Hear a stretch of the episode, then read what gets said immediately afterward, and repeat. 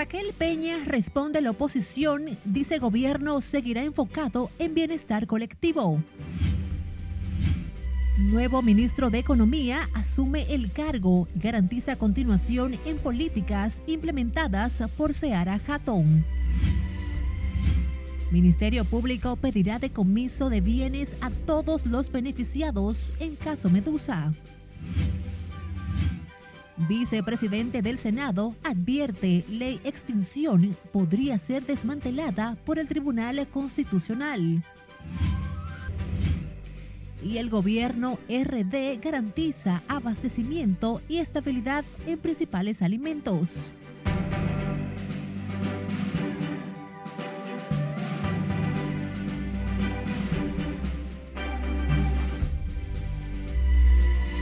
Muy buenas tardes, feliz lunes, inicio de semana laboral. Empezamos esta emisión informativa de Noticias RNN.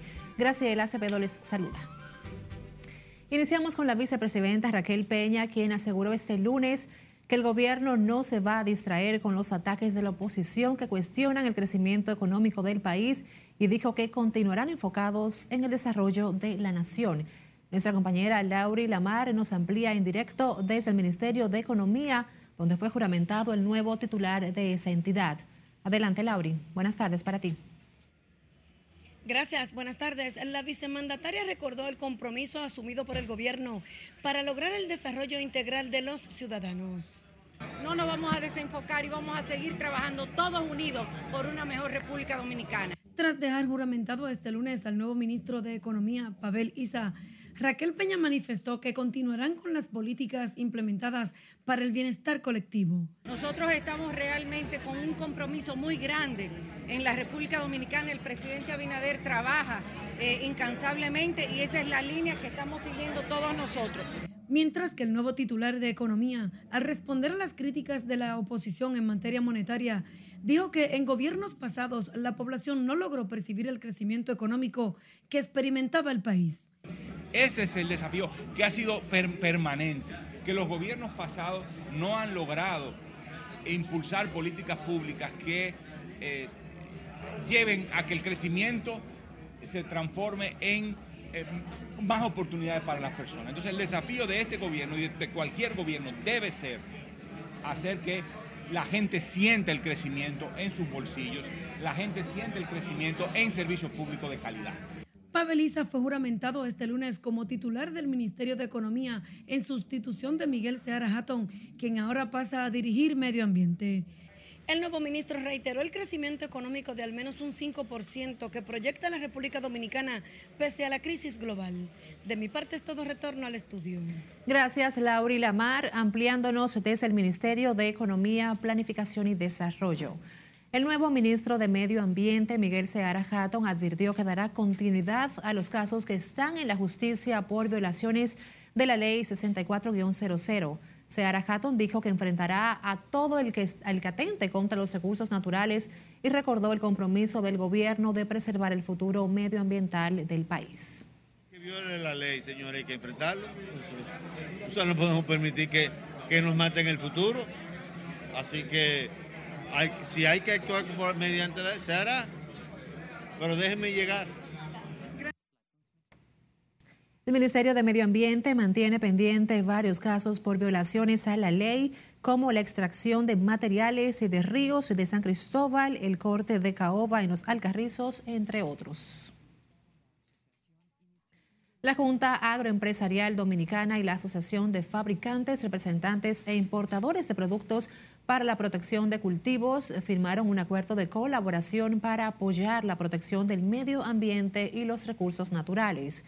Con este convenio, ambas partes se comprometen a sumar esfuerzos para el desarrollo de un programa de manejo de envases y buenas prácticas en las principales zonas agrícolas del país. Nosotros a nivel de AFIPA tenemos eh, centros de acopio a nivel nacional. De hecho, estamos en un proyecto con el Ministerio de Agricultura, del cual es también firmatario eh, la YAD, para, hacer, para construir más centros de acopio en las principales zonas productivas del país. En esos centros de acopio se tiene la idea de recolectar eh, el 100% de los envases vacíos que se generen en la agricultura y de esa forma, lógicamente, limpiar nuestros campos. El convenio de la JAT y la AFIPA busca además lograr una producción sostenible en las zonas de los proyectos agrícolas y fomentar la producción a través de las buenas prácticas. De su lado, el ambientalista y catedrático de la Universidad Autónoma de Santo Domingo, Luis Carvajal, advirtió el grave problema de salud y el marco jurídico nacional que representan las barcazas instaladas en el río Osama. El reconocido biólogo y ambientalista sostuvo que las plantas de Seaboard, Estrella de Mar 2 y 3, deben ser trasladadas del río a la brevedad posible por el daño que causan al ecosistema. Eran siete los efectos que a lo largo de todos estos años se vinieron midiendo y generaron propuestas y reacciones de la gente. ¿Qué ocurre? Que esto provoca que los gases vayan directamente a las personas y, e incrementando el daño, porque no se trata solo de la cantidad y el tipo de contaminante que libera, sino el hecho de que estos contaminantes tengan un contacto directo con la gente. Luis Carvajal señaló que el hecho de que las plantas de generación eléctrica tengan 30 años operando en el lugar incrementa los riesgos a la salud de quienes residen en la zona. El pasado 29 de junio, otras organizaciones como el Instituto de Abogados para la Protección del Medio Ambiente depositaron ante el Ministerio de Salud Pública una solicitud para que se determinen los daños provocados por las barcazas. Cambiamos el curso de las noticias y tocamos la salud porque las autoridades mantienen bajo control la enfermedad de la viruela del mono que ya circula en la República Dominicana asegura la vicepresidenta de la República y coordinadora del Gabinete de Salud, Raquel Peña. La funcionaria llamó a la población a no inquietarse por la situación, recordando que la viruela del mono no es contagiosa de persona a persona y que tiene baja tasa de letalidad vigilantes, pero lo más importante es que salud pública y todo el sistema de salud está en las mejores condiciones y con todo lo necesario para atender a las personas que salgan infectadas de esa enfermedad. Pero los casos, el caso específico que ha salido ha estado bajo control y prácticamente yo creo que ya está saliendo de esa situación. El estado de salud del primer paciente dominicano diagnosticado con viruela del mono es estable y registra síntomas leves en su organismo, según informó el ministro de Salud Pública. El paciente permanece aislado en el Hospital Militar Docente Ramón de Lara para seguimiento y prevención. Mientras que el Ministerio de Salud Pública reportó este lunes, eh, luego de procesar 10.433 muestras para detectar el COVID, 1.095 nuevos contagios de la enfermedad y 4.695 casos activos del virus. El boletín informativo no reporta nuevas defunciones en las últimas 24 horas, por lo que la cantidad de decesos se mantiene en 4.383 y la tasa de letalidad se ubica en 0.71%. La tasa de positividad diaria está en un 21.1%, mientras que la ocupación hospitalaria se ubica en un 8.3%. Seguimos con el Ministerio de Salud Pública. Recibió de Food for the Hungry la donación de 597.403 dosis de vitaminas A y 95.067 frascos de suplemento multivitamínico prenatal para contribuir con el cierre de la brecha de micronutrientes en el país. Las vitaminas A están dirigidas a la población de niños y niñas menores de 5 años y serán administradas a través de las estancias infantiles del INAIPI y de puestos de vacunación del programa ampliado de inmunización. Las vitaminas fueron recibidas a través de la Dirección de Gestión de Salud de la Población.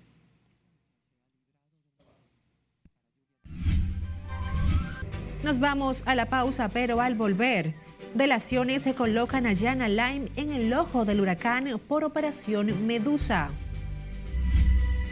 Y el caso del abogado acribillado en Santiago en punto muerto.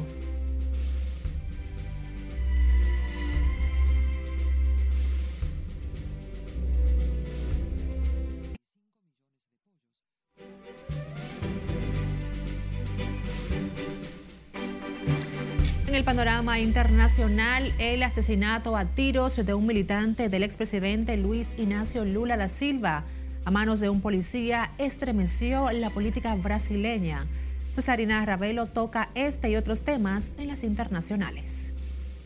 Un agente penitenciario, seguidor del presidente Jair Bolsonaro, irrumpió en la fiesta de cumpleaños de Marcelo Arruda y abrió fuego contra el dirigente del partido de Lula a menos de tres meses de las elecciones en Brasil. Arruda, guardia municipal y uno de los líderes del Partido de los Trabajadores en Foz de Iguacu, conmemoraba su cumpleaños número 50 en compañía de amigos y familiares con una fiesta temática sobre Lula y el PT en la sede de la Asociación Deportiva Salud Física de Itaipu. Las fuerzas rusas intensificaron los bombardeos en el este de Ucrania, donde al menos 15 personas murieron tras el impacto de un misil contra un edificio residencial en Chasiv Yar. Los servicios de rescate afirman que todavía hay 24 personas bajo los escombros, de donde ya salvaron a 5. Un tiroteo entre pandilleros de la Mara Salvatrucha y agentes de la Policía Nacional Civil de El Salvador se saldó con tres muertos y diez detenidos. En el enfrentamiento fallecieron tres pandilleros y fueron capturados más de 10 miembros de la estructura de delincuentes MS-13. Cinco personas resultaron heridas en un tiroteo registrado en el histórico paseo marítimo de Coney Island uno de los puntos más concurridos del verano en Nueva York. El incidente ocurrió alrededor de las 2 de la madrugada, cuando un individuo disparó contra un grupo de personas que participaban en una fiesta. Uno de los heridos se encuentra en condición crítica. Un distrito comercial que permanecía cerrado desde el tiroteo ocurrido durante el desfile del 4 de julio reabrió sus puertas en el suburbio de Highland Park en Chicago. La zona está formada principalmente por pequeñas tiendas y restaurantes. Más de 30 millones de personas están bajo alertas de calor este lunes en el sur y el centro de las llanuras, el suroeste, el norte de California, sur de Oregón y el valle de San Joaquín. Las alertas de calor incluyen tanto avisos de altas temperaturas como advertencias de calor excesivo.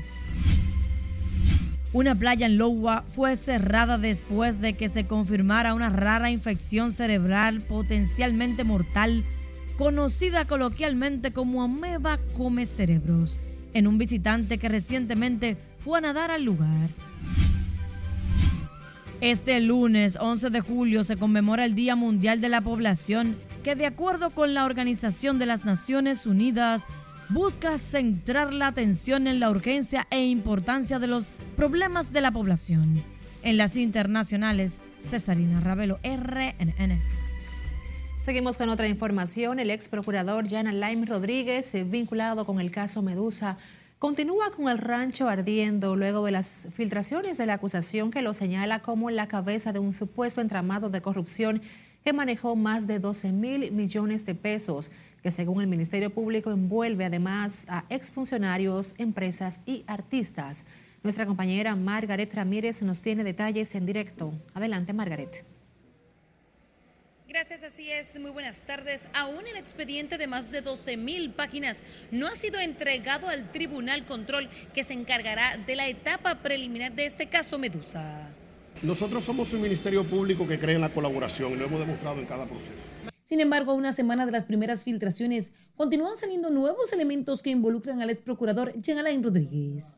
Según el expediente, la acusación del Ministerio Público se basó de documentos y más de 40 testigos que fueron interrogados y entregaron aparatos electrónicos, chequeras y memorias de almacenamiento para recopilar pruebas contra los acusados en el caso Medusa.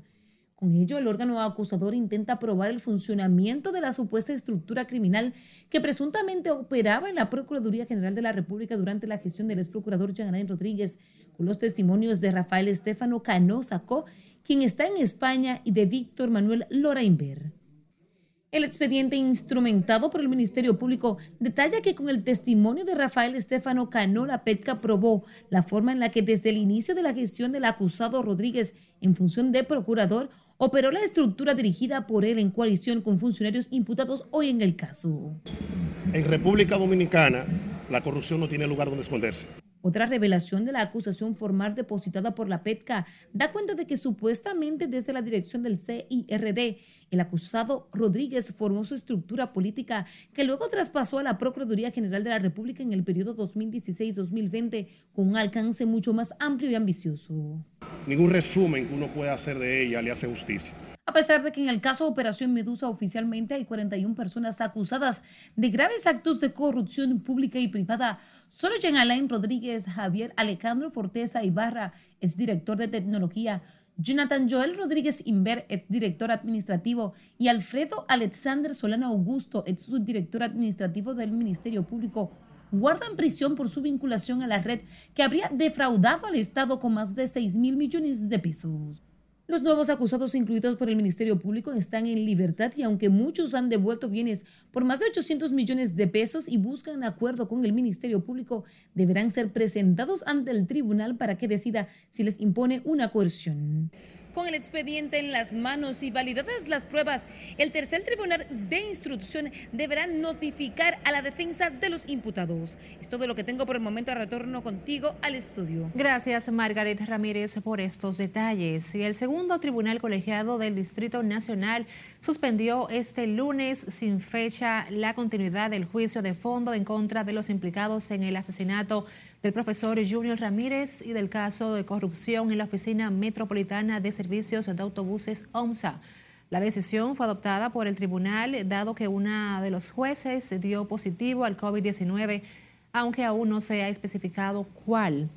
El Ministerio Público acusa a Argenis Contreras como el principal autor material del secuestro del asesinato del abogado Junior Ramírez, así como a José Mercado, Víctor Ravelo Campos, Jorge Abreu, Heidi Peña y Lilian Francisca Suárez Jaques.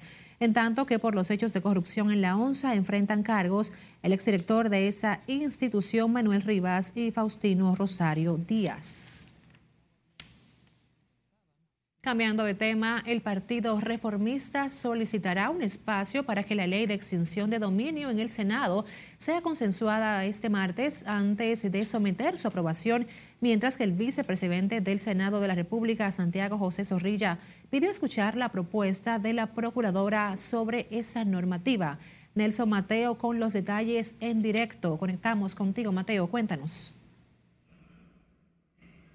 Buenas tardes, así es. Mañana martes la ley de extinción de dominio volverá a ser tema de conflicto cuando el Senado de la República se reúna para conocer en primera lectura su informe favorable.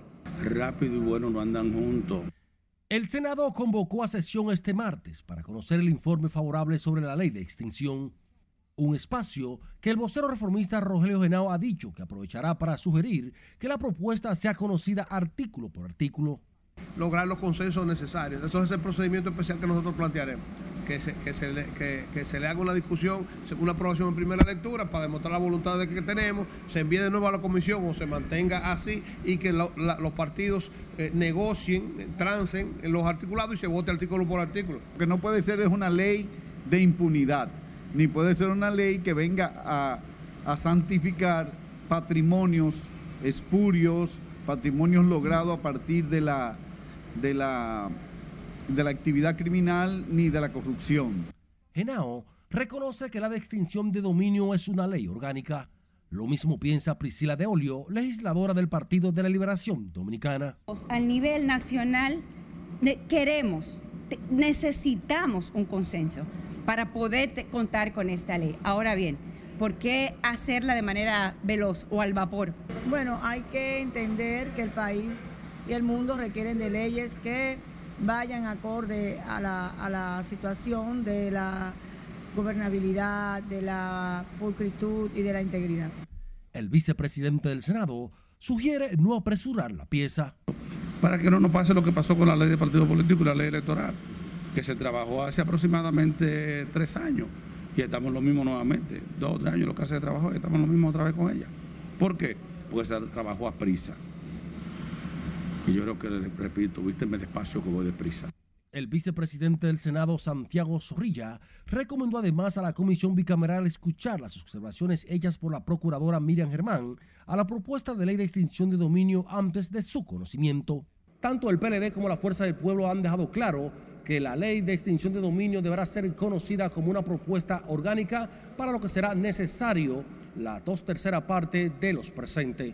De mi parte es todo por el momento. Regreso contigo al CEP de Noticias. Gracias por este informe, Nelson Mateo, desde el Congreso Nacional. La defensa del exdirector de la Lotería Nacional, Luis Michel Dicent, imputado en la Operación 13, expone ante el juez del tercer juzgado de la instrucción del Distrito Nacional los argumentos porque consideran no debe ser enviado a juicio de fondo. Lo propio hizo ya la defensa de los demás nueve vinculados por el Ministerio Público en el supuesto fraude millonario en la Lotería Nacional el primero de mayo del año pasado. También los consorcios de bancas constituidos como querellantes han expuesto ante el juez sus peticiones. El juez Amaury Martínez deberá decidir si envía o no a juicio de fondo a los imputados. Vamos ahora a Santiago, donde a casi 20 días del asesinato del abogado Basilio Guzmán frente a su residencia, las autoridades no logran dar con el paradero de los autores materiales e intelectuales. Junior Marte nos cuenta. Abogados de Santiago temen que la muerte del jurista quede impune. La indignación eh, nos arropa. No menos cierto es que también estamos muy preocupados en razón de que las autoridades al día de hoy casi 20 días de ocurrido ese hecho no tengamos una respuesta. La familia de Basilio Guzmán, asesinado a plena luz del día, enviaron un documento a los medios de comunicación repudiando que a la fecha no haya nadie detenido por el acribillamiento del abogado, sentimiento compartido por santiagueros. Porque las autoridades que tenemos de los departamentos de investigación y el Ministerio Público no han tenido, no han tenido la gentileza en su rol que ellos ocupan en esta sociedad de dar una explicación tanto a los abogados como a su familia de qué ha ocurrido, qué se ha hecho y por dónde van las investigaciones. Imagínate, en cada momento tú comiendo, mataron a fulano, eh, cuando tú estás en un sitio, matan a fulano, entonces es lo que te digo, hay que hacer programa. Que sea de verdad, que maten ladrones, que no maten gente seria, ladrones. Eso es lo que hay que hacer en este país. ¿Le preocupa la muerte? claro, porque hay mucha gente que han matado inocentes. De acuerdo a datos oficiales, con la muerte a tiros del abogado Basilio Guzmán, suman 81 a las personas asesinadas en seis meses, lo que significa casi 14 víctimas cada 30 días. Marzo fue el mes más violento, con 17 casos. El reporte indica además que 39 fueron muertos a tiros. Uno de los casos más sonados ha sido el de Basilio Guzmán, hecho ocurrido en el exclusivo sector Cerros de Gurabo. En Santiago, Junior Marte, RNN. Del norte giramos ahora al sur, donde un joven de 28 años de edad fue asesinado en el municipio de Juan de Herrera, provincia San Juan, en circunstancias que son investigadas por las autoridades. Nuestro compañero Julio César Mateo nos cuenta más en directo. Adelante, Julio. Gracias, buenas tardes. El joven asesinado fue identificado como Henry Castillo Solís, cuyos familiares dijeron esperar que caiga todo el peso de la ley sobre su victimario. Porque nosotros no queremos hacer justicia con nuestra mano. El cadáver de Henry Castillo presentaba heridas múltiples de armas blancas a la hora de ser hallado en el lugar donde fue asesinado. Que la policía y el Ministerio Público, especialmente acompañado del DICRIN, traten de apresar a la persona que cometió el hecho. Y siempre lo vi como un muchacho muy respetuoso, tranquilo, eh, sereno, de hecho muy callado. El clamor de justicia es colectivo entre sus familiares y parientes, quienes esperan no tener que buscar venganza. Bueno, nosotros lo que queremos es que se haga justicia a través de el Ministerio Público, la policía de DICRIN, y que activen la búsqueda que no, que no desmayen en, buscar a, ese delincuente. Que nosotros no queremos actuar con nuestra, nuestra propia mano, sino a través de la justicia queremos que sea apresado, donde quiera que se meta, donde quiera que se encuentre, que lo busquen. Porque no fue un perro que él mató, fue un hombre serio, un hombre de trabajo, un hombre que no se metía con nadie, un hombre demasiado íntegro. Queremos justicia. Los familiares del joven de 28 años de edad que fue asesinado en este municipio de Juan Terrera esperan además que las autoridades investiguen a su ex compañera sentimental, ya que afirman que su asesinato se debió a asuntos pasionales. Con este dato concluyo mi intervención. Adelante estudios. Gracias Julio César Mateo reportándonos desde San Juan. Ahora cumplimos con nuestros anunciantes, pero antes queremos invitarles a que visiten Noticias RNN en todas nuestras redes sociales, siempre actualizadas. Y por supuesto que nos envíen sus denuncias a nuestra línea directa de WhatsApp 849-268-5705. Noticias RNN también está en Spotify, Apple Podcast y Google Podcast.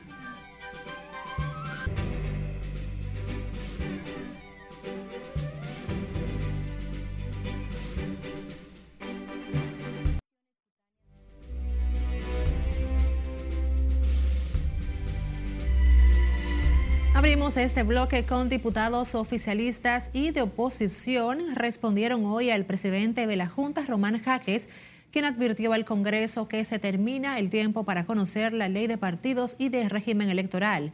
Los congresistas reconocieron la importancia de la ley para los comicios venideros, pero pidieron a Jaques entender que él no puede hacerle agenda al Congreso Nacional.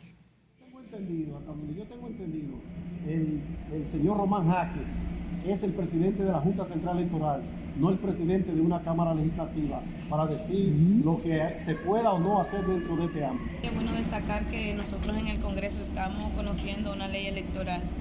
Y si él dice que es urgente esta ley, hay que ver si esta ley va a afectar, como, como entiendo que afecta, conquistas adquiridas ya de los legisladores.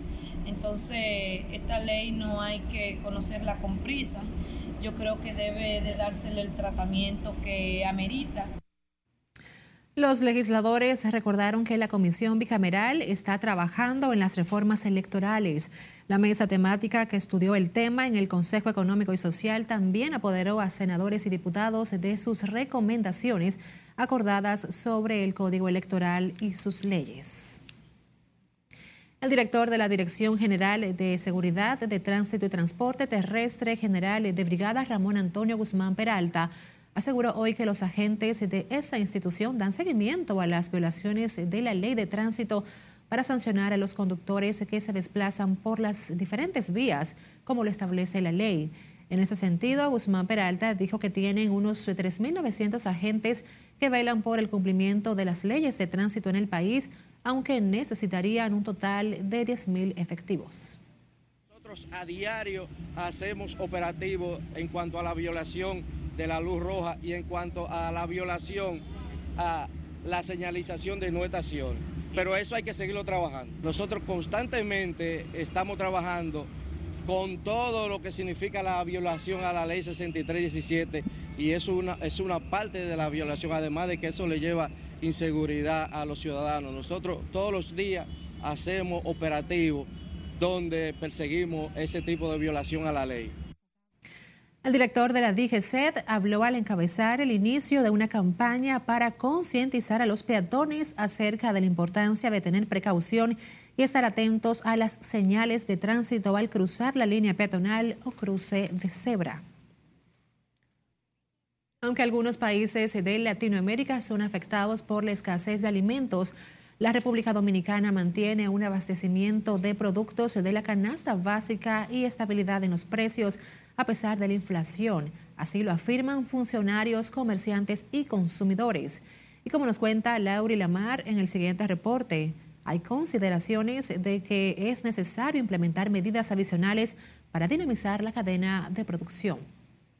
Hemos visto al gobierno haciendo esfuerzos para mantener estabilidad en los precios. El conflicto bélico entre Rusia y Ucrania y los efectos post-pandemia son factores que siguen incidiendo en los precios de los alimentos básicos en República Dominicana, que sin embargo mantiene una estabilidad en los costos y el abastecimiento.